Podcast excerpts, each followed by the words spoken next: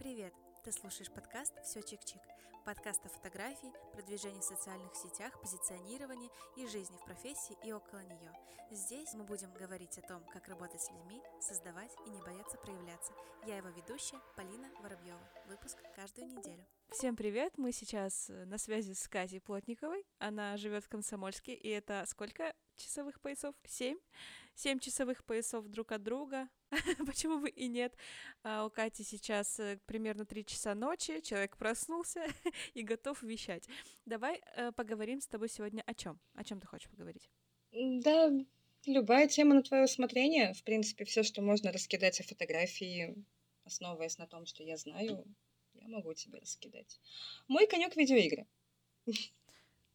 Тут скорее так. Окей, вот, слушай, да. А давай мы сейчас поболтаем о том, как фотография вообще в этой сфере. Ну, раз уж ты в видеоиграх шаришь, я так полагаю, в кино и во всем остальном тоже, и ты можешь заметить, что сейчас фотографии а, очень влились в этот мир и взяли оттуда по максимуму просто там всякие спецэффекты, э, тематические съемки и все такое. Что ты на это все думаешь? Ну, это все круто. Это немаловажный э, аспект эволюции, скажем так, в любом смысле. Ну, как мы можем взять любую стезю, а, будь то киноиндустрия, и мы можем пронаблюдать э, развитие киноиндустрии, и в частности фотографов а, тех или иных времен насколько сильно развивалась техника и насколько с годами мы стали все меньше и меньше задумываться о цене камеры и топовости объектива, а больше задумываться о внутренней, духовной, что ли, картинке. Но вот, допустим, последние полгода, плотно связав себя с видеоиграми, вне работы, я наблюдаю неплохой скачок uh-huh. даже среди каких-то своих городских коллег а, в том, что они это то, что они смотрят, что они слушают и во что они играют. То есть э, у меня сейчас есть э, ученик, парень, ну, как ему почти 36, мальчик все-таки еще, и он безумно любит сеттинг киберпанка. Это его Готи игра. Это самое лучшее, что он видел за последние несколько лет. И почти каждая съемка, которую мы сейчас с ним проводим а, в паре в учебе, это все с огромным, огромным налетом киберпанка. Будь то цвет, будь то свет, а, будь э, постобработка, ну, то есть мы уже давно, многие ушли от того, чтобы одеть девушку в лаковые ботфорты, тонкое белье, шубу и корону, а год назад Киберпанк сказал, что это круто, и давайте это вернем. И все такие, ой, и правда, это же все еще сексуально, это же все еще классно.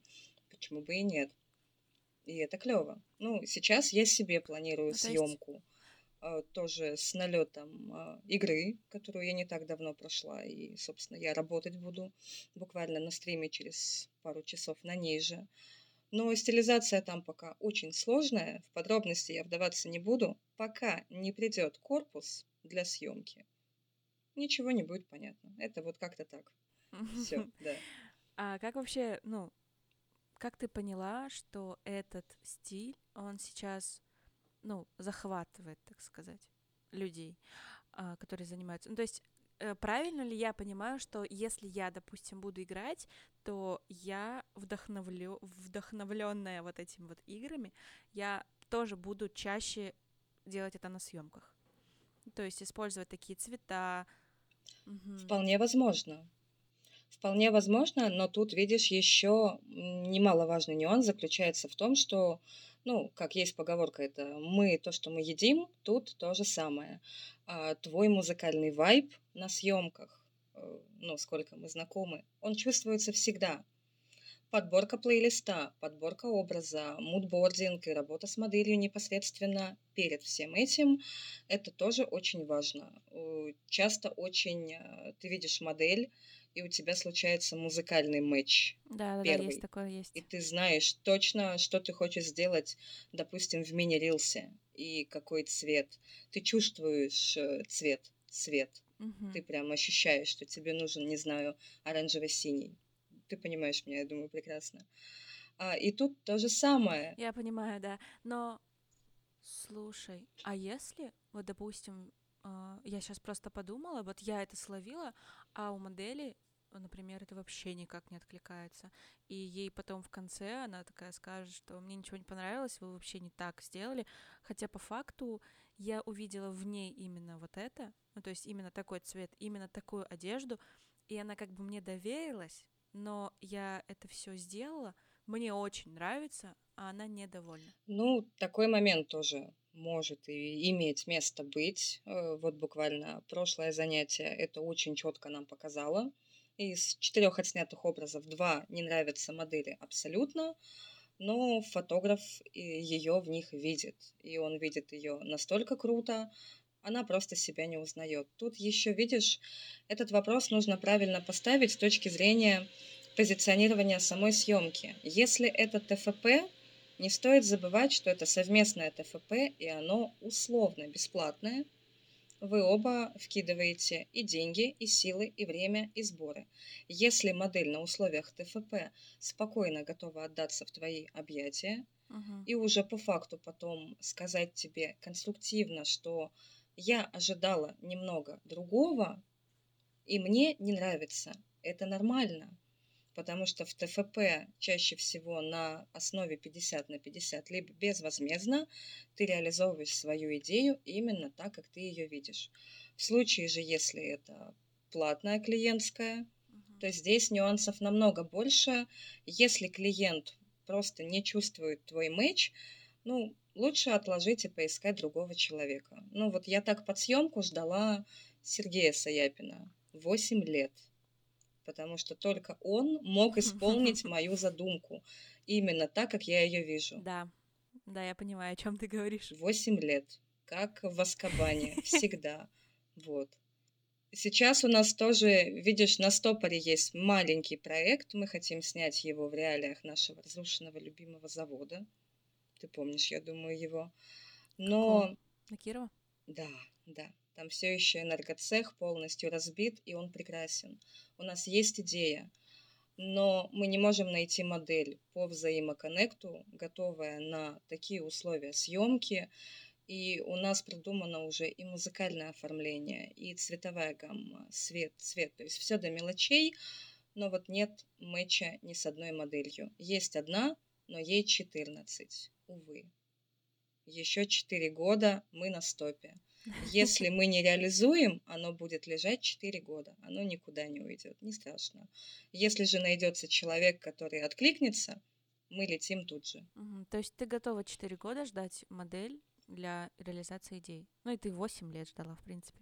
Я думаю, что ты готова. Вполне себе. У меня есть съемка, которой 10 лет, и она, к сожалению, все еще не готова. И меня прекрасно поняли, что я не отдала эти фотографии. Ну, потому что у нас не сложилось контакта абсолютно. Мы попали в образ, мы попали приблизительно в то, что мы хотели, но контакта не получилось. Поэтому мы оба остались недовольны, и спустя 10 лет у меня просто вышла новая пересмотренная ретушь на эти фото, мы ими обменялись, на этом все и закончилось. Ну, то есть эксперимент удался наполовину. Угу. То есть э, Правильно ли я поняла, что ты 10 лет назад от, отфотала кого-то, вам двоим не подошло, ну то есть вам понравилось, но вы друг друга просто не поняли, и как бы в этой стези, так сказать, съемку просто отложили долгий ящик, хотя ты ее сделала, да? Но ты ее не показывала никому. Именно так, да. Возможно, когда-нибудь, да, возможно, когда-нибудь я ее опубликую, может быть, года через два, год, полгода меня снова стрельнет, я снова их переделаю. Но вот пока любой из э, конечных вариантов меня уже, ну, особенно спустя 10 лет, он меня уже не удовлетворяет Поняла. абсолютно. Но на самом деле это такая, мне кажется, распространенная проблема. Ну, даже не знаю, проблема ли это. Мне кажется, это просто творчес... творческий рывок, как по мне. Просто я снимала ТФП буквально полгода назад, я снимала только ТФП, у меня был месяц без э, коммерции, я работала чисто на ТФПшниках. И были такие съемки, которые я, в которых я не вкладывалась сильно, просто как бы фотала и все. И в итоге потом, спустя какое-то время, я на них по-другому смотрела, по-другому ретачила, и мне очень нравился результат, хотя на самой съемке и после нее я вообще не кайфанула. Ну, то есть я просто почему-то зачем-то бесплатно кого-то отсняла. Как бы потратила свое время и время человека, и ничего из этого не получилось. А бывает такое, что у тебя просто супер вау съемка, то есть ты безумно доволен тем, что получилось, но почему-то ты ее не выкладываешь. Зачем я ее храню? Вот в телефоне у меня есть четыре таких съемки, которые просто невероятные, но почему-то я их не хочу показывать никому. Вот я не знаю, с чем это связано, может быть, это типа что-то супер классное, я не хочу этим делиться, потому что это супер классно, а может быть, это какой-то критик, что это? Мне скорее кажется, что это внутренняя борьба с синдромом самозванца, потому что любой творческий человек э, в любой стезе, он гуляет от того, что сегодня я гений, завтра я унылая какашка, через полчаса я снова гений. Как же классно. И такие стадии, ну вот, знаешь, как при фрилансовой работе дома, вот в такой э, градации часовых поясов, что я иногда и по своему времени, но чаще всего по Москве, я очень часто ловлю себя на таких качелях но в последние моменты я начала понимать просто, что так, я просто выдохлась. Я слишком много провожу времени за одним и тем же монотонным процессом, который я очень люблю. Он доставляет мне удовольствие. Но вот до смешного э, ребята, Надоедает, наши да? друзья хорошие, заходили в гости, они видят, что у меня во весь рабочий монитор женская красивая попа – и такие, вау. А это 280-я фотка каталожки этой попы. И я каждый прыщик на этой попе уже знаю. И, и тебе уже не вау. Да. То есть это нормально, когда ты что-то делаешь. Я тебе больше скажу. У меня очень мало постов в Инстаграме сейчас, не потому что я мало снимаю, да, я выбрала себе правила, кстати, вот немножко насмотревшись твоих сторис и немного переосмыслив свой путь, у меня есть сейчас, скажем так, такой миниатюрный план. Мне не нужно больше трех слэш пяти съемок в месяц. Потому что физически, к сожалению, я уже старенькая тушка, я уже не вывожу. Мне хочется больше уделять времени другим вещам. Угу. Не беру больше пяти человек в месяц. Все даже если их будет два, я больше кайфану, если их будет два, и это принесет мне меньше денег, чем я наберу себе фотодень, не дай боже, еще когда-нибудь в жизни.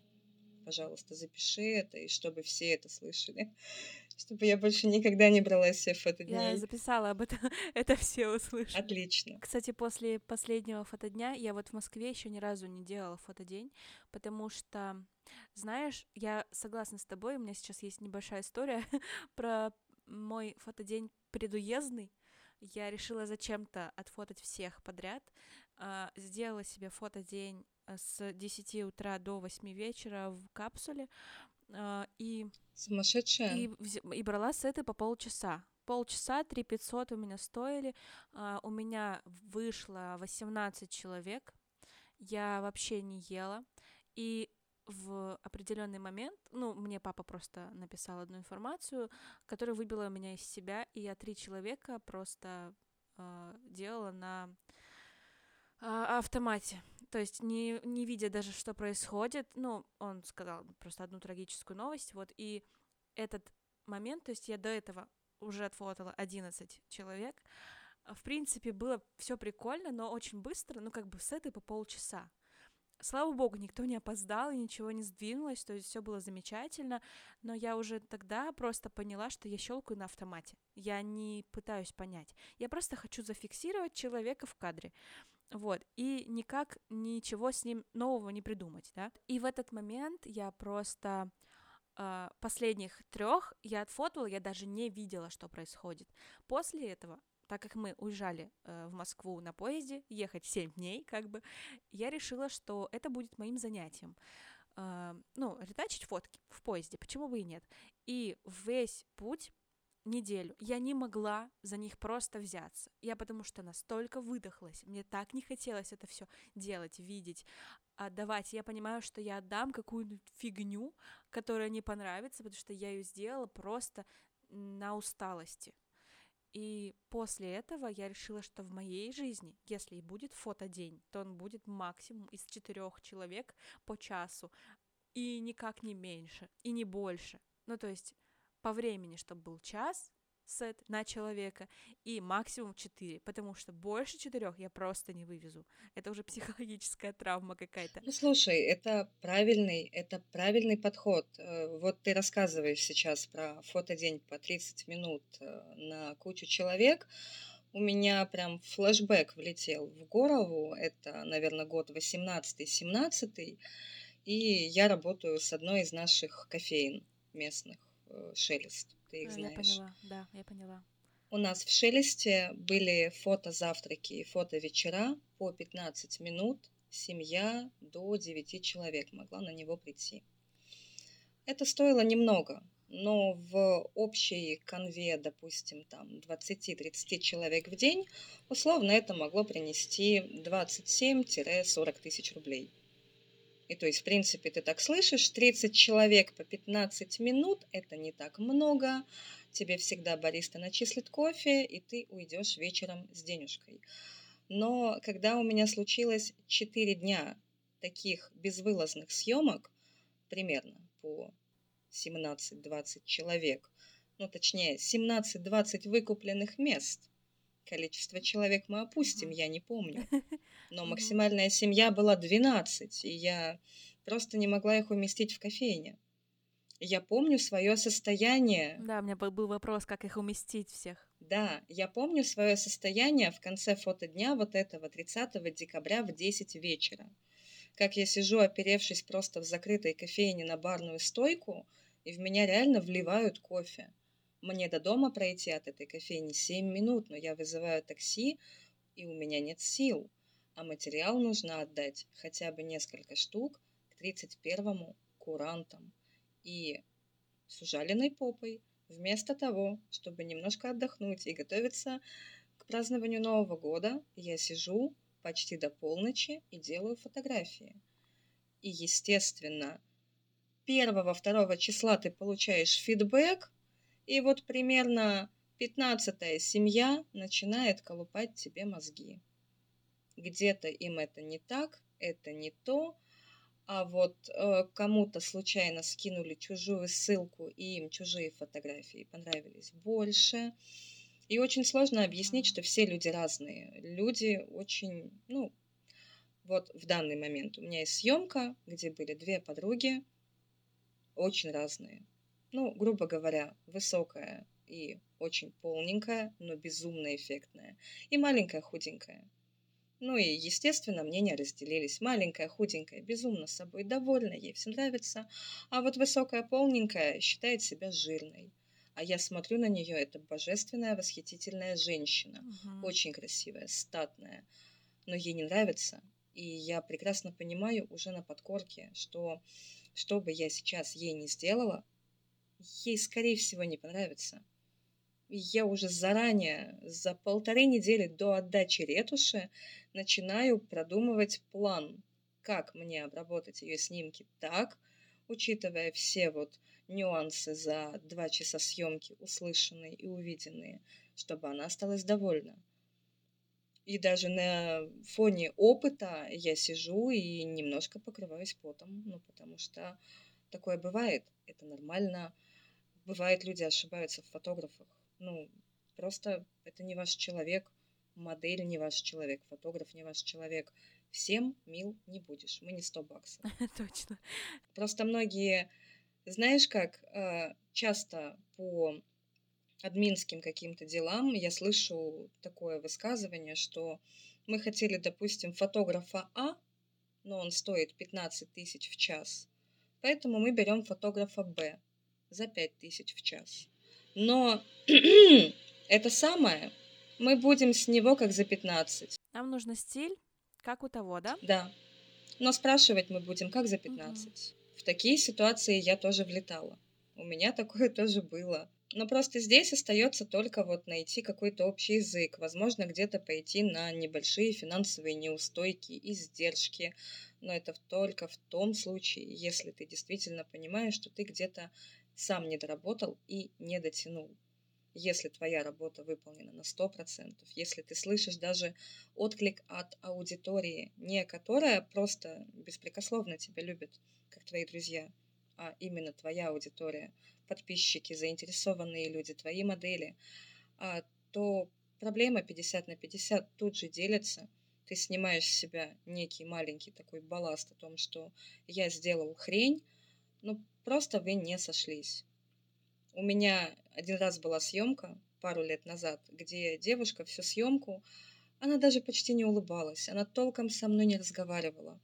Она прерывалась на диалог со мной только чтобы сменить аксессуары, банально переодеться и поменять сережки, поменять колье. И я не понимала, мне так нравится результат, у нас все здорово, но я не могу ее разговорить, я не могу настроить ее на музыку.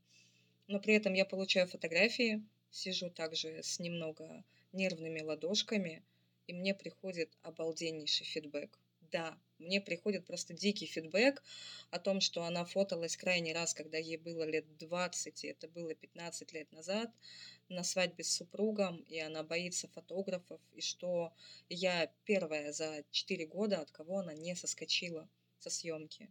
Она даже на съемке на этом сделала акцент, что ты, говорит, у меня первая за 4 года, Последнюю съемку я планировала полгода назад, и в день съемки я отключила телефон но при этом я всю съемку чувствовала, что мы прям разные. Я не могла никак найти к ней какой-то подход, я не знала, как к ней подплыть, уже с какой стороны ее повеселить. Не получается. Но при этом оказалось, что ей было максимально комфортно, просто это особенность сдержанного характера. То есть она просто об этом не говорит, она не показывает. Да. Я не знала, что она капитан ФСБ. И что это как бы, ну, профессиональное уже больше. Сдержанность, спокойность, солидность. Да, понимаю. Но при этом потом в личном диалоге она открывается, и я такая, фух, отлично, прекрасно. Ну, она тебе сказала, что ей было комфортно с тобой, например, или что, ну вот. Именно... Она уже была у меня трижды. Ага, все поняла. Этого. Значит, было. Да, то есть э, она выкупает право не публикации своих фотографий, потому что очень не хочет там злых языков и всего остального. Но она регулярно приходит ко мне и на последнюю съемку даже привела своего супруга, тоже военного. Прекрасно. Очень даже красивого. Мне бы хотелось его выложить, но нельзя. Нельзя. Угу. Слушай, а бывает еще, вот ты сейчас до этого сказала мысль про то, что друзья любимые, а, они там все понимают, все как бы все хорошо, но бывает ли такое, что твои друзья ходят к тебе на съемки а, и не готовы платить так, как клиенты, или если они заплатили, то просят с тебя намного больше. У меня просто были некоторые такие случаи, опять же, со своими друзьями.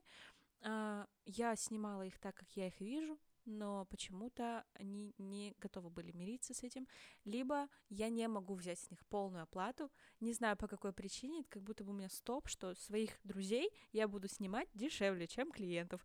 Почему я так решила, я не знаю, я вот сейчас с этим работаю, но есть ли у тебя тоже такое? Потому что мне кажется, все таки это какая-то такая творческая болезнь друзей и профессии. Ну, знаешь, как я тебе скажу, таким вопросом я задавалась давно и вообще очень-очень много лет, а я бы даже сказала десяток лет, я снимала всех своих друзей исключительно бесплатно. Но есть э, одна небольшая ремарка в этом плане. Чаще всего инициатором этих съемок была я сама. И для себя я понимала, что я как бы хочу денег, но это моя идея я хочу ее воплотить, мне нужен человек, и вот конкретно вот этому, этому, этому, этому я доверяю. А как только встал вопрос отстаивания каких-то своих границ, да, в плане финансов даже, ну, как бы объяснить, когда ты админ студии, Многим почему-то кажется, что ты в эту студию не вносишь никаких денег. И эта студия условно твоя 24 на 7. Мысль офигенная. Если бы это так работало, оно бы так работало. Вот. Потому что не так давно видеограф, с кем я работаю, он предложил мне съемку. Мне не сказать, что это сильно интересно, но парень фактурный для съемки, весь забитый в татуировках, лысый, лысая татуированная голова, очень фактурный. И я предлагаю, я говорю, давай поработаем. Но... Я уже вижу, как ты это сфотал. Вот именно, что я тоже это вижу, но я это не сфотала. И я предлагаю отличную альтернативу. Я вас пущу, я сделаю хорошие снимки, так как мне надо. Потом развлекайтесь на видео, фото, как хотите. Но мне нужно оплатить студию. И в этот момент возникает обалденный вопрос. А ты что, платишь за студию сама? Нет, у меня есть феечка День-День, которая подсыпает денег в копилку студии. Конечно же, да. И вот тут э, как раз-таки начали вытекать последствия. Друзья, которые готовы фототься у меня, обычно они готовы платить. И процентов 80 из них платят как рядовой клиент. Ну, имея, конечно, там свою небольшую скидку. Друзьям я в любом случае отдам снимков больше, чем заложено в моем стандартном там минимальном пакете. Но я не смогу по-другому. Рука лежит, ты сама знаешь, невозможно выбрать 10. Мне кажется, что ты и обычным клиентам тоже делаешь больше фоток, чем нужно, и я также. Но нет, нет, нет, нет, все, все. Как только мы с тобой проработали моменты с моим прайсом, да, за что я тебя огромно целую и благодарю. Все, нет, это закончилось. Оно мне сняло много головной боли и достаточно много балласта с шеи, потому что сейчас у меня и исходник начал сортироваться в меньшее количество, чтобы и у заказчика глаз не замыливался. И они начинают ценить все-таки тот объем, который им дается, намного сильнее. Угу. Потому что 50 фото это, конечно, очень круто. Но когда ты платишь за 20, четко зная, какими они будут, ты более тщательно выбираешь. А ты прекрасно знаешь, что у нас есть коллеги, которые по цене ты да я да мы с тобой отдают 5 фотографий, 3 фотографии и у них тоже есть свой клиент, потому что он понимает, за что он платит. Поэтому да, с установкой прайса, уже визуально видного и понятного, я просто его дублирую, я его скидываю и уже не расписываю, и уже не даю какого-то карт-бланша, что возможно больше, возможно меньше. Нет, выбираете пакет, нужно больше, можно все это сделать с доплатой. Доплата символическая, но я тоже хочу иметь какой-то фидбэк за свое потраченное время. Глаза и больную спину мне никто не вернет, не оплатит. Такое. А про друзей, вот... Но раньше ты так делала. Конечно. А вот если про друзей финишировать, да, да процентов 80 готовы платить как клиент, готовы платить чуть меньше, как любимый клиент со скидкой. Но те, кто пытались откровенно сесть на шею, они просто больше не пишут. Они просто больше не обращаются. Угу. Стоило один раз на... Они просто понимают? Я бы не сказала. Я не знаю. Я бы не сказала. Просто знаешь как, в один момент тебе пишут, меня накрасят классно, у меня будет зеленое обалденное платье, можно я приеду и сфотаюсь? Ты пишешь, хорошо, оплати студию. А тебе пишут, а что так меркантильно? Ну, нет, не меркантильно. Я заплачу за нее, чтобы сделать хорошо тебе. Нужен ли мне этот контент? Ну, я оставляю право за собой выбирать, нужен мне он или нет. И вот за последний год количество таких сообщений резко уменьшилось. Друзья начинают понимать, и даже друзья, коллеги, но я же почему-то не позволяю себе пойти пофотаться к своей коллеге бесплатно. Хотя мы дружим, она тоже не дозволяет себе возможности и мысли написать мне просто поснимай меня. Она сразу спрашивает, сколько. Угу. И это классно. Да, это прикольно. Потому что даже если а, эта цена нам не подойдет, мы такие, ну давай придумаем компромисс. Сколько у тебя есть, и условно, что на эту сумму я могу тебе предложить. В таком компромиссном формате я работаю сейчас с салоном нижнего белья. Я отдаю им просто хороший исходник, покрашенный и от цвета куриный. Я беру с них немного денег, но у нас работа уже за три года выстроена до абсолюта. Им нравится мой исходник, они быстро получают контент, и им нравится цена. Сейчас команда увеличилась, мы обсудили увеличение цены и перелокацию полностью в студию. И они тоже на это согласны. А раньше ты где снимала? Раньше где придется, знаешь как. Это иногда был и старый куб, это были и съемные квартиры, это были и фотофоны где-нибудь дома. Это очень часто был дом как раз хозяйки данного салона. Но там очень круто. Но там снимать классно только летом. А сейчас я познакомила их с новой студией вот буквально на той неделе. И они теперь хотят базироваться полностью и сниматься только там. Потому что теперь вот это помещение и их Э, потребности отвечает. И по месту, и по свету, и по формату. Мы планируем несколько фото-вечеринок на март. Ну, приуроченных там к 8 марта и чуть позже, апрель, май. И куб будет базой для этих вечеринок. Почему бы и нет? Очень классно. То есть э, именно с их салона вечеринки, ну то есть не вы организаторы, а салон – правильно? Да, организовывает это именно салон. Салон выставляет тебе фуршет, предоставляет белье, пижамы, хорошее настроение и фотографа. А мы только база фотозоны, грубо говоря. Предоставьте циклораму, дайте плюшевые диваны, дайте много ковров, бокалы под шампанское, пожалуйста, и хорошую музыку. Фотограф у них уже есть. А, фотограф, то есть не ты? Нет, я. Ага. Да-да-да-да. Сейчас не отдам. Нет, а, не отдам. Фотограф уже есть, и это я. Поняла. Хорошо. Знаешь, еще какой вопрос у меня сейчас возник по поводу таких долгосрочных сотрудничеств? А, у тебя это сейчас нижнее белье. У меня раньше был магазин корейской косметики, с которыми я тоже очень долго работала. Как ты думаешь? Вот изначально у вас же изначально как коннект сразу сложился, или вы очень долго присматривались и давали друг другу шансы. Просто э, у меня это сначала было хорошо все, потом я пару съемок сделала, которые мне самой не нравились, но почему-то они все еще возвращались ко мне, что мне было очень приятно, и я уже такую взяла на себя ответственность, что буду отдавать им просто максимально много качественного, чтобы закрепиться, так скажем, в коллективе. Ну, то есть я была, грубо говоря, штатным контент-мейкером. Вот. У тебя сразу же сложились хорошие впечатления и хорошие отношения с хозяйкой салона и вообще, ну, как тебе самой? Или были какие-то сложности сначала? Отвечу тремя нет. Нет, нет, нет.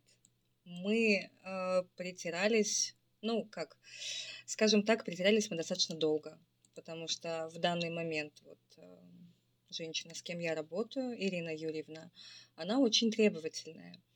Но у нас была с ней главная проблема в непонимании того, как каталожка выглядит для нее и какая она в моих глазах. Мы очень долго методом проб и ошибок не только к друг другу притирались, мы также притирались и к моделям. То есть помимо того, что она знакомится со мной, у нее на съемке абсолютно неизвестная для нее модель, которую она увидела в Инстаграме, влюбилась и захотела отснять на ней белье. И это вдвойне тяжело, потому что тебе контакт с моделью найти, у тебя вроде как еще и полуначальник под боком, с кем тоже нужно найти матч. И, наверное, первые съемок, да не соврать, наверное, четыре. Они были ужасные, ну вот для меня – Ей все нравилось, она вносила мне ремарки, и мне все еще безумно нравится ее конструктивная критика по делу, когда что-то она видит не так, как ей хотелось бы. И вот сейчас, уже спустя три года, я в последней съемке взяла на себя просто наглость не отдавать ей исходник на отбор, хотя я всегда отдавала ей исходник, и она выбирала самостоятельно. Я взяла наглость не отдавать ей исходник, а уже отдать готовую ретушь. И вот буквально сейчас я доделываю эту ретушь. Мне осталось еще в районе 25 штук. Думаю, к концу подкаста я это угу. закончу. И вот сейчас я смотрю... А ты параллельно это делаешь? Конечно. Мне через 45 минут на следующую работу выходить, рыбка моя. Да. Боже. Вот. И, собственно, я сейчас смотрю на этот материал, и мы только вспоминали на съемке, насколько мы все выросли и друг у друга в том числе научились. Научились взаимопониманию, взаимоконнекту, адекватной формулировке мысли. То есть сейчас она приезжает ко мне максимально заряженная не только хорошим настроением, но и важными для нее референсами, будь то видео или фото.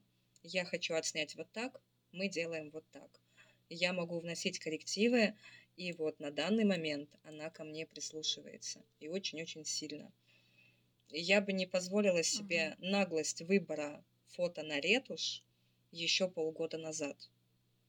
Потому что мне казалось полгода назад, что я отдаю последнюю съемку, и мы больше не будем работать. Ну, потому что, ну, как-то у нас не получается. Но потом уже знаешь, как встретившись в Кубе после переезда, она увидела пространство, и она ожила от того, что здесь можно творить, и площади намного больше. У нее начали появляться идеи, и плюс у нас набралась небольшая команда. У нас теперь есть и видеограф, и СММщик, кто ее также, помимо меня, подзаряжают на идеи. У нас и съемок запланировано ввиду этого намного больше. А полгода назад я реально думала, что мы расстаемся, и мы, наверное, больше работать не будем. Это будет очень грустно, и я просто буду приходить туда, как и обычно, покупать себе нижнее белье. Угу. А она знает о том, что ты делаешь ретушь без отдачи исходников, или ты просто решила так сделать?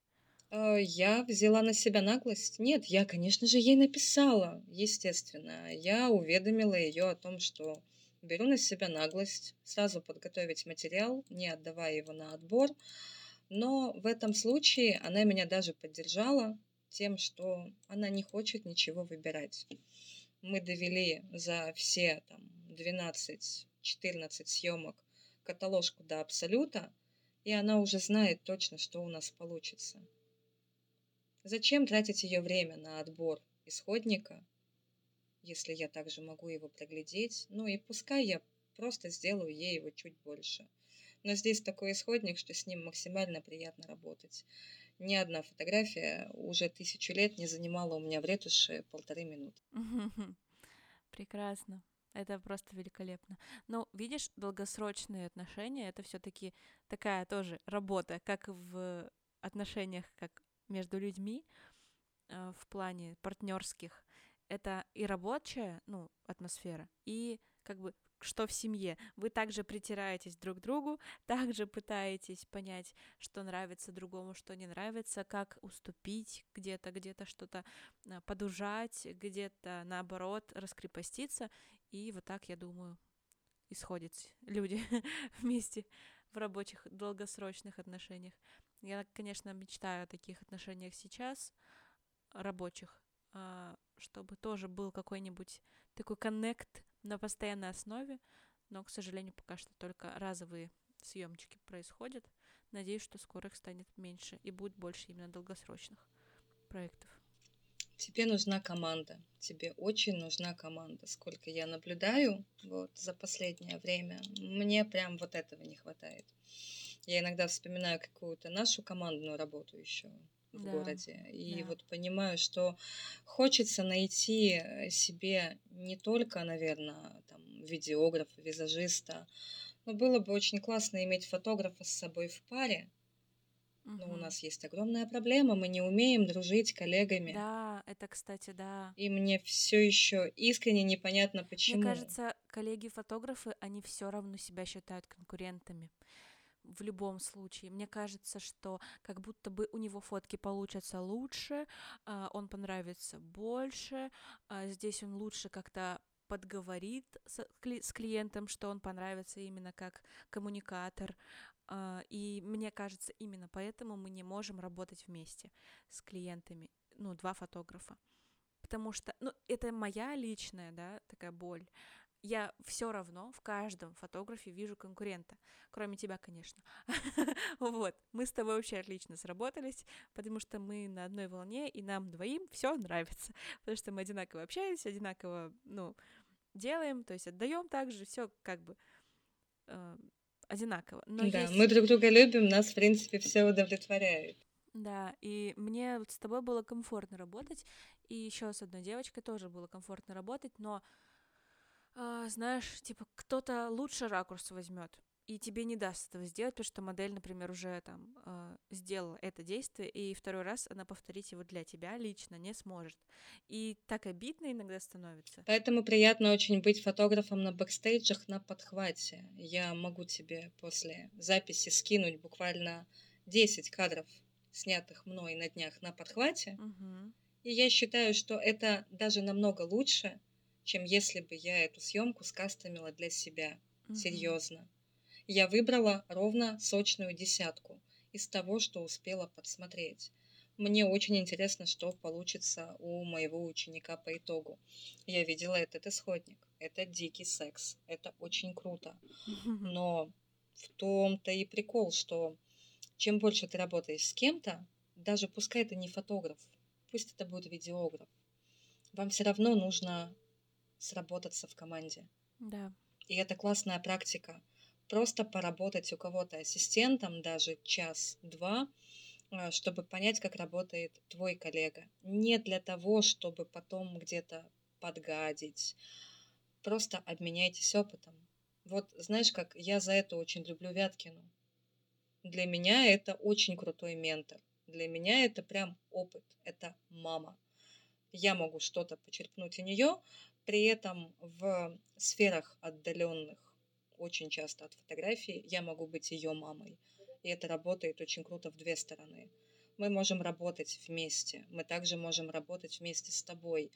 Но меня скорее больше интересовал, знаешь, как вопрос мэча фотографов в плане просто общения. Мы сейчас пытаемся позиционировать Куб как, ну, мы не фотостудия. Место встречи? Да, мы творческое пространство. Мы хотим видеть у себя вечеринки. Мы сами их регулярно устраиваем. Мини-реклама 28-го. Вот. Э, следующее фото. Туса. Тематические, стилизованные. То есть мы хотим больше дружить с коллегами не для того, чтобы потом где-то сидеть в колуарах, а, перекуривая сигарету и обсуждать, у кого какая циклорама, у кого кто работает и у кого какой ценник – а просто чтобы можно было приятно встретиться и поболтать и обсудить, как у кого прошла неделя, у кого какие были классные свадьбы, а у кого были не классные свадьбы, как прошли фотодни. Я, допустим, в этом плане у нас есть в городе два фотографа, две девочки, Эля и Женя, у которых случился дикий матч, и они работают только в паре. И к ним записываются только в паре и они работают очень круто. У них очень похож взгляд, но в то же время он разный, и ты всегда сможешь отличить, где Женя, а где Эля. И у них хорошая запись, у них большие фотодни, у них классные девочки. И вот такого мне очень не хватает. Где бы то ни было, возьмем Комсомольск, Хабаровск, Владивосток, неважно. У меня есть несколько коллег, с кем я общаюсь. Э, та же Астана, тоже Тбилиси, но там тоже нет взаимоконтакта. Все друг друга крысят. У тебя с ними? Нет, у нас с ними есть. Друг с другом. Ага, поняла. Именно у них с коллегами. То есть они пытаются посещать фототусы, выставки, участвовать в фотоивентах. Не так давно в Тбилиси был небольшой ивент именно для фотографов. Есть инсталляция, есть модель, приходи и щелкай но это все было задумано с тем месседжем, что приходи знакомиться с коллегами. Не бойся коллег, они тебе не враги, вы все разные. Даже если снимаете похожую угу. стилистику. Очень хорошая мысль. Зачем? Ну, это знаешь как, почему геймеры не ругаются? Музыканты любят ругаться. Это вот да, кстати. Вот музыканты как фотографы. Почему геймеры не ругаются? Да, да, да, да. Потому что для каждого есть что-то свое. И ты, как, э, допустим, меломан, ты не сможешь выбрать. что-то конкретное.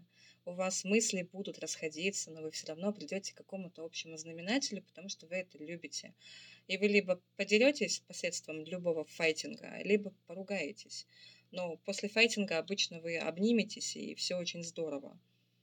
И этого очень не хватает в фотографах.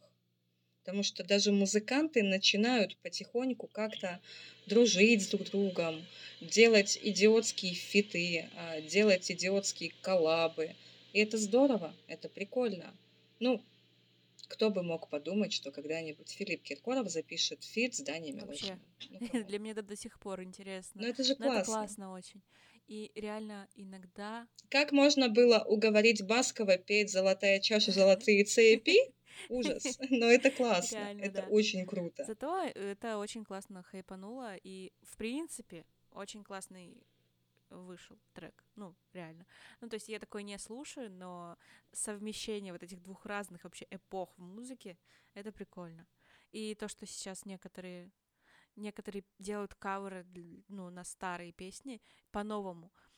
И как бы молодое поколение, оно заново эти песни слушает, вот эти вот вечные хиты, которые раньше крутились на дискотеках там мам наших, бабушек, их сейчас заново переделывают, заново поют, и это тоже прикольно, потому что песни все же живут. Вот.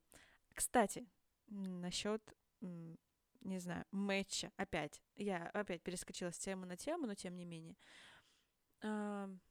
Почему мы не можем дружить с фотографами? Очень интересная на самом деле тема разговора, потому что на самом деле есть очень много возможностей дружить, очень много точек соприкосновения, те же клиенты, те же э, съемки, да. Но почему мы все еще видим в каждом фотографе, который каким-то образом с тобой связан, мы все равно оцениваем его работу, ты же тоже оцениваешь работу другого, типа, вот он тут не так, тут было бы классно вот так сделать, все такое. Я это делаю только когда я заказчик.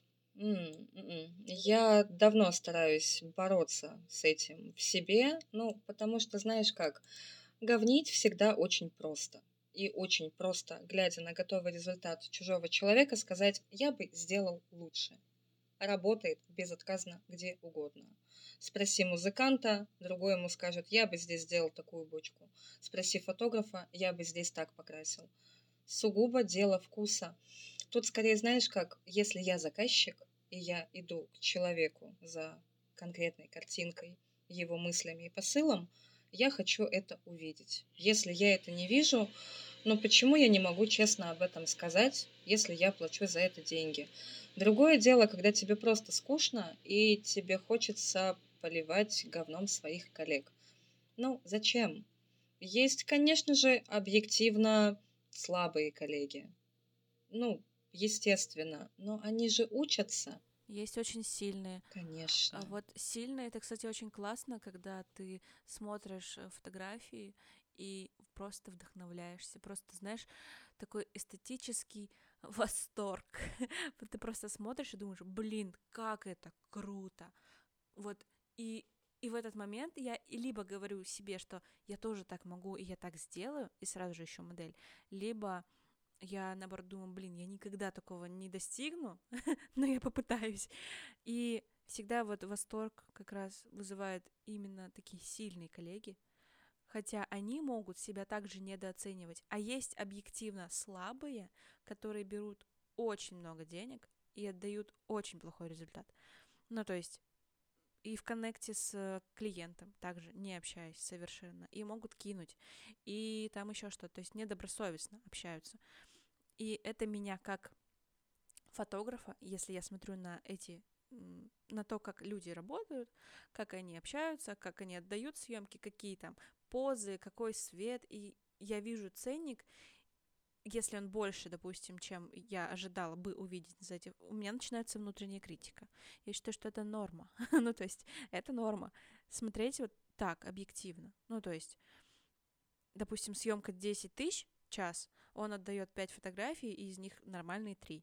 По теме внутреннего критика, если, да, ценник выше, чем твой. Ну, смотри, есть у меня пример коллеги, у кого ценник почти в два раза больше, чем у меня – а, но при этом от этого коллеги иногда поступают э, идиотейшего плана вопросы, ну, как, ну, по мне, идиотского. Может быть, я, опять же, слишком много нагребаю, но банально. Человек берет за съемку 12 тысяч и, приходя на студию, просит включить ему импульсивный свет и дать ему синхронизатор, которым не умеет пользоваться. Но при этом эта съемка вся заложена на очень жестком ключе с использованием минимум трех источников, два из которых должны быть цветные, а на разной частоте выставленные, и она не, не понимает, как это сделать. Абсолютно. Но деньги уже уплачены, и результат нужно получить. То есть она хочет это показать, ну то есть клиент у нее это заказал, правильно? Она сказала, да, я смогу, но она без Именно. понятия, что делать, и спрашивает у тебя. Абсолютно. mm Абсолютно. Ну, не у меня. Ну, э, Эта ситуация была не у меня. Ну да, менее, условно. Да? То есть, э, в свою очередь, коллега, администратор, кто, скорее всего, в данном случае является также фотографом. Ну, потому что если ты не фотограф, чаще всего админом фотостудии тебе там нечего делать. Но если ты не любитель, очень классный любитель, которому, правда, это интересно, и коллега начинает настраивать оборудование, выставлять схему, помогать, делать тесты, показывать, как это работает, но все присваивается себе. И получается 12 тысяч. Выходит еще одна такая съемка, и это все повторяется по кругу. Помоги, поставь, настрой, сделай. Я потом выложу, получу деньги, получу матч, все будет классно. Но как бы делала это не я, да? Угу. Мы, допустим, такую лавочку в Кубе прикрыли. У нас теперь сопровождение администратора, оно стоит денег. Не потому, что мы козлы, а потому что поставить схему, помочь, настроить, подготовить, прикатить, собрать – это время и деньги. А если вы берете деньги за съемку – ну, какие-то азы должны быть известны. Вы должны понимать, как это работает. Ну, конечно.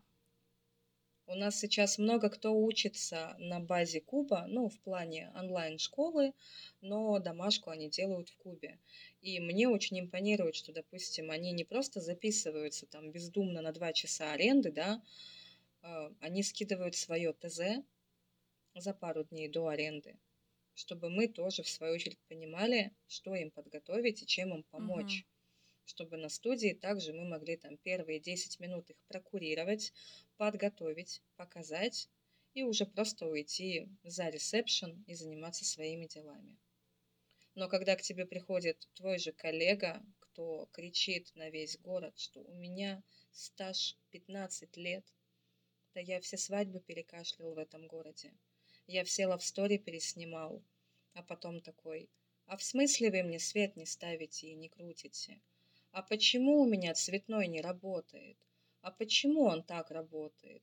А в смысле эта маска не подходит для импульсного света? Но я обкашлял все свадьбы и снял все лавстори. Я все умею, все могу, конечно. Да, на таких коллег, конечно же, ты смотришь и немножко агрессируешь, но ты же понимаешь, что, ну, это, неизбеж... это неизбежно. Я в такой ситуации стараюсь сидеть и думать, что начни с себя. Вот, просто Посиди сейчас и подумай над своим поведением. Чуть-чуть. Где ты можешь подтянуть? Ну, потому что коллег обсирать это очень классно, это очень просто. Как обсирать бывших, нынешних, будущих. То же самое. Очень приятно перевестись на желчь, обсудить, что тот козел это коза, тот осел. Я классный, я в белом пальто стою на обочине. А может быть, о тебе думают так же, просто в другой компании и другие трое. Да. Вполне согласна. Зачем? Вот именно поэтому и хочется познакомиться не для того, чтобы переманивать клиентскую базу, не для того, чтобы, не знаю, как-то негативно потом подсирать и влиять на это. Да нет, конечно. Почему не могут дружить хозяева фотостудии? Почему фотографы между собой не могут найти общий язык? Я наоборот как-то себя научила за последние пару лет. У меня были съемки действительно, вот, на которые я смотрю, ну, заказчики я имею в виду. Но я не готова с ними работать. Ну вот прям это не мой формат, это не мои люди.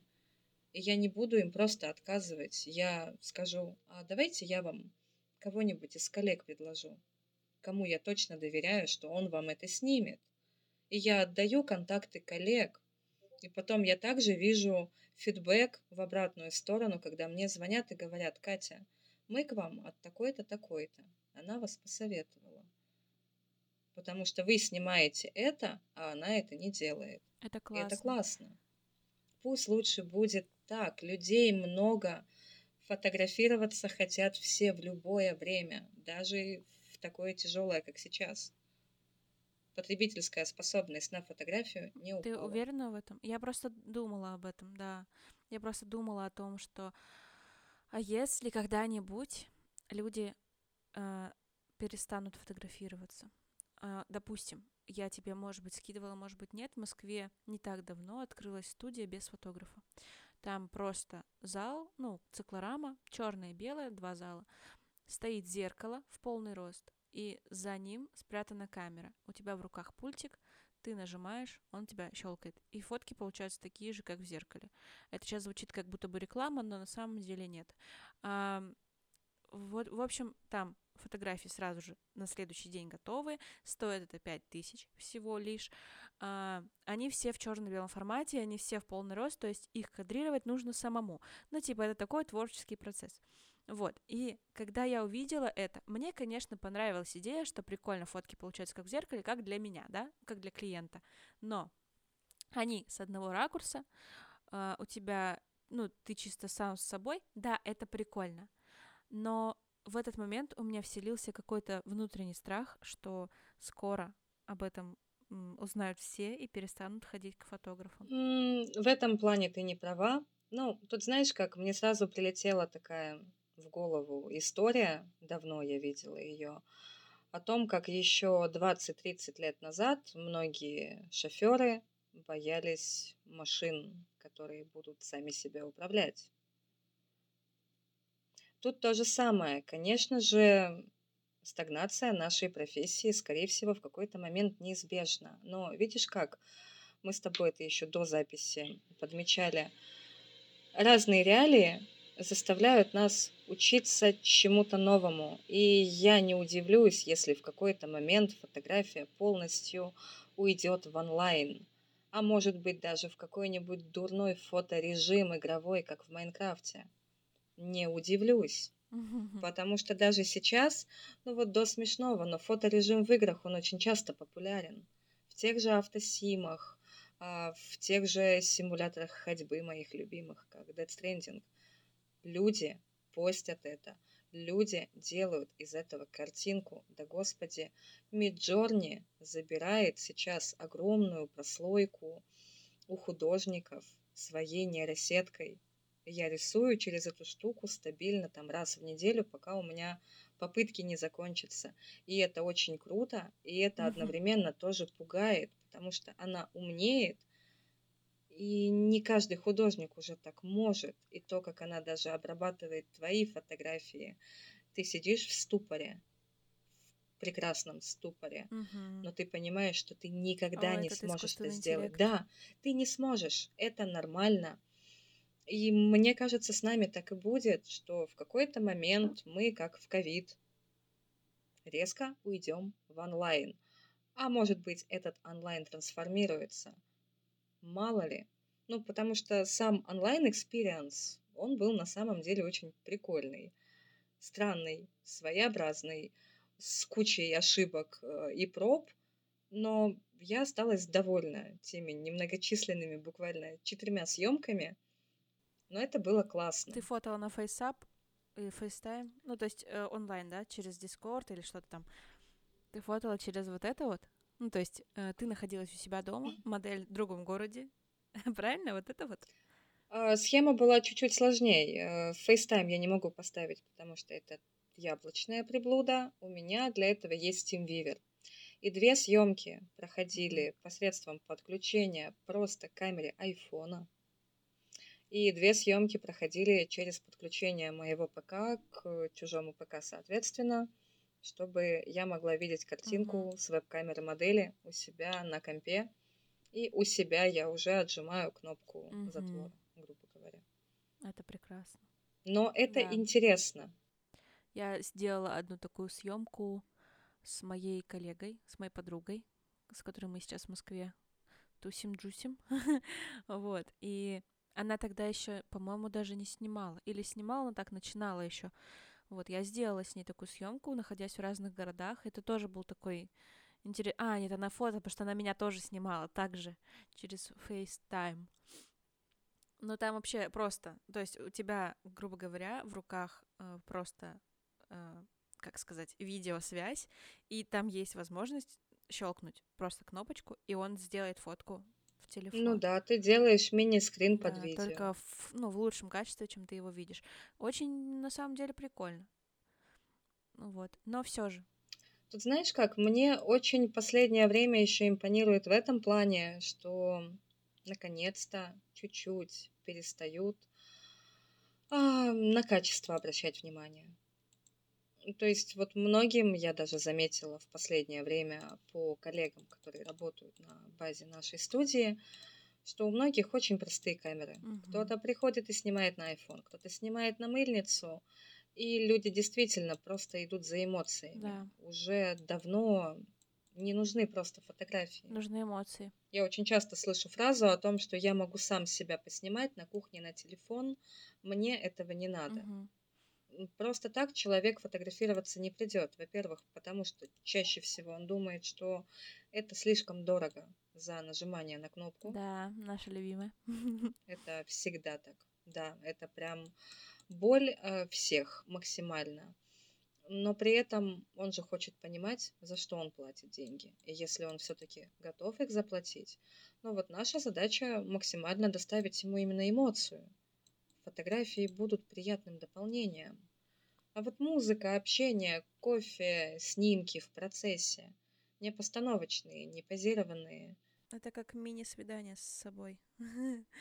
Да, но вот видишь, как для свидания с собой, кстати, больше подходит та студия, которую ты описывала.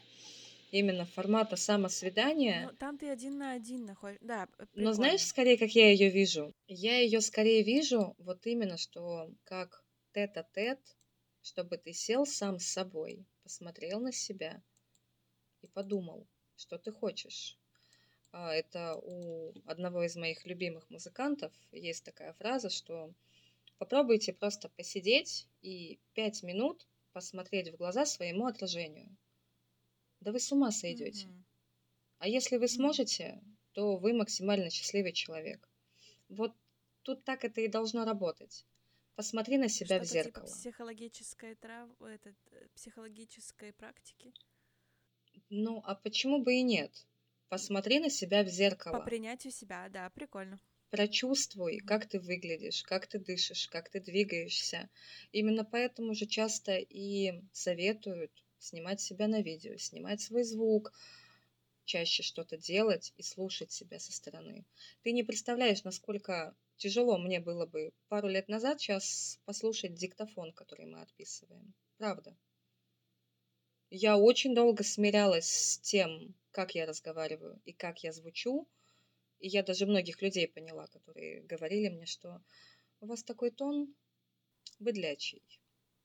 А Оказывается, он такой есть. Но я не могу с этим ничего поделать. Он низкий. Но, Но к этому сложно привыкнуть. Я очень люблю слушать от тебя вот эти голосовухи по 10 минут, э, когда куда-то иду, потому что такой невероятный... Я буду записывать а, тебе их почаще. Вызов принят. Записывай. Я очень сильно люблю их, потому что они очень скрашивают мой день, на самом деле. Ну, то есть мне нравятся именно такие твои длинные голосовухи, когда ты вообще ни на что не прерываешься, ничего лишнего не говоришь, у тебя все ровно, четко и по делу. И это, ну, очень интересно. Так же, как я сейчас тебя слушаю, стараюсь не перебивать, но меня все равно это не получается. Вот, но мне очень нравится слушать. Я сейчас смотрю просто на время и думаю, что нам скоро пора заканчивать. Вот я думаю, нужно ли еще какой-то вопрос обсудить? Есть у тебя какой-нибудь такой на повестке дня важный? Может быть, ты что-то хочешь передать? Да, я думаю, нет. Главный, наверное, матч, который хотелось вот э, передать, главный месседж, все-таки давайте дружить. Почему мы не можем этого делать? Да. Это очень грустно. Люди, в принципе, сейчас очень злые. Мы живем год, Мгм. почти год, в очень нервной обстановке, от которой очень сложно абстрагироваться. Ты буквально за минут 15 до подкаста узнала мои способы. Проснуться, уснуть и все такое. Да. Панические атаки регулярны. Людей вокруг здравомыслящих а, и готовых с тобой общаться все меньше и меньше. И это очень страшно. Мы должны держаться вместе. Мы все одинаковые тушки. И очень хочется найти именно контакт, Хм. чтобы коллеги дружили, чтобы мы могли выручать друг друга, чтобы мы могли помогать. Ну, знаешь как, мне этого, правда, в сфере фотографии не хватает, вот как в комьюнити моем игровом, где я работаю. Да, соглашусь. Мы все повязаны хвостами так сильно, что мы друг друга поубиваем друг за друга. И это очень классно. Хотя никого из этих людей, кроме как в скайпе, я не видела. Один в Эстонии, другой в Варшаве, Москва, Лондон, а, Потсдам, нас очень много. Наш начальник базируется на Кипре сейчас, а сам он с Саратова. Но тем не менее вы, да, но вы держитесь, вы общаетесь, и каждый раз радостно, что вы можете говорить. И вот этого, да, Мгм. этого очень сильно не хватает. Мне хочется собрать коллег в кучу, обнять просто всех, сказать, ребята, людей хватит на всех. Никто не хочет отобрать ваш Просто хлеб. хочется общаться, просто Абсолютно. хочется, да, К вам пойдут. да, общения обычного человеческого. Да, это не Мгм. так сложно. Просто у нас, видишь как, э, почему эту мысль я очень сильно хочу вбить и прогнать. У нас возникали такие даже разговоры иногда о том, что а вот о вас там плохо говорят, а вот, а вы знаете, ну и нам непонятно.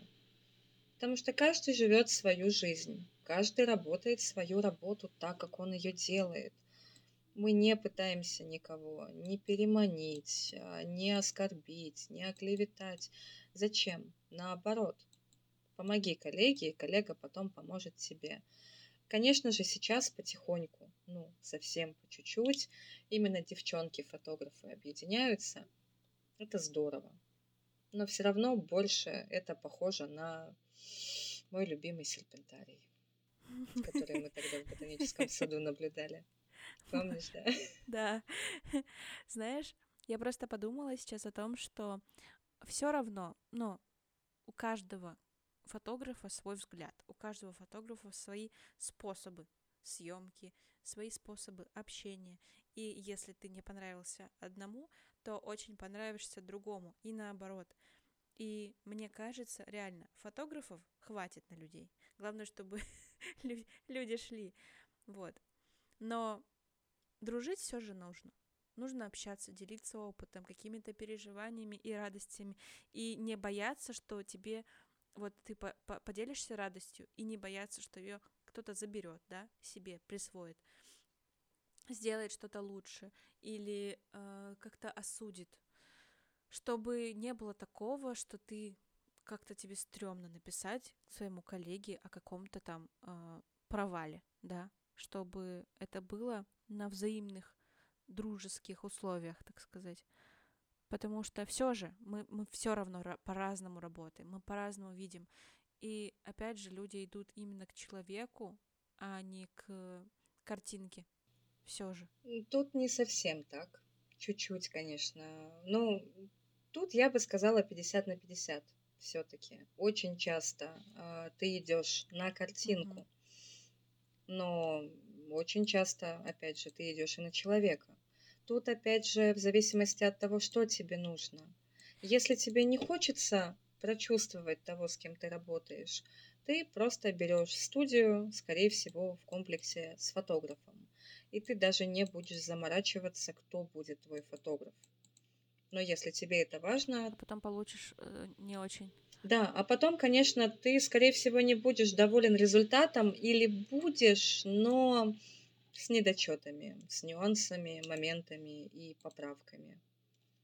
Либо же ты действительно выбираешь. Или это может быть вообще такой прорыв, типа ты случайно попал, знаешь, типа случайности не случайны, и ты случайно попала вот к этому фотографов в студии, которые там в комплексе идут, и а он настолько душечка, что он просто и работу свою классно сделал, и как бы и как человек очень понравился, и вообще комфортно, еще тысячу раз пришел. Такое же тоже может быть. Ну, у меня есть такая пара, я снимаю их уже 10 лет, а нам стоило просто по юности как-то выпить вместе. Алкоголь сближает просто. Да. И мы 10 лет уже вместе, регулярно. Я снимаю их.